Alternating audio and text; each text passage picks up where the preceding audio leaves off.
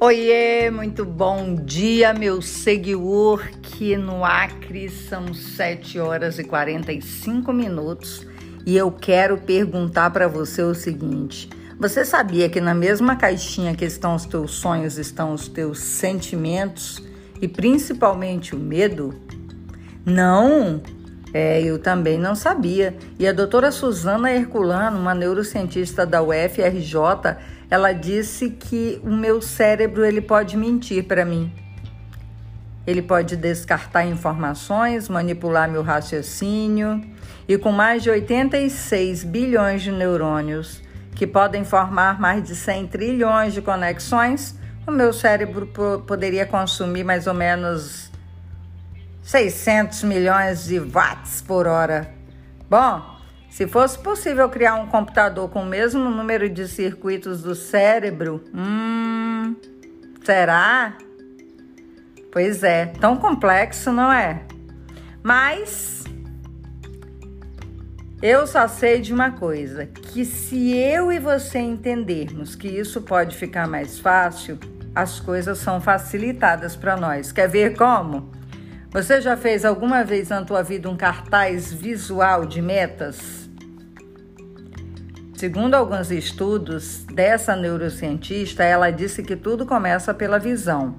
Você não percebe, mas o teu cérebro e o meu editam o que nós visualizamos durante o dia. Por exemplo, das 16 horas do dia acordados, uma média de quatro horas são preenchidas por imagens artificiais criadas pelo nosso cérebro. Que louco, não é? Então, o que que eu e você temos visto que tem sido consolidado nessas imagens? Uau, chega a dar assim uma aflição, gente. Só que eu também fui atrás de querer saber como é que eu saio dessa emoção, né? Desse medo, dessa coisa, então, que o meu cérebro pode criar. Bom, uma coisa tá clara para mim, tá? A medo, tristeza, raiva e alegria são as quatro emoções mais fortes. E o medo ele gera muita insegurança. Para isso e por isso eu sugiro que você, meu seguidor, estude mais sobre inteligência emocional.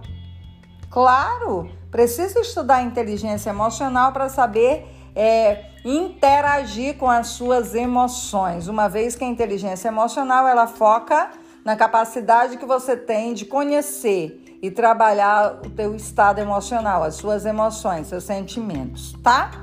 Então, vamos lá. Uma vez que eu consigo identificar o que essas imagens causam em mim, eu tenho uma dica para você.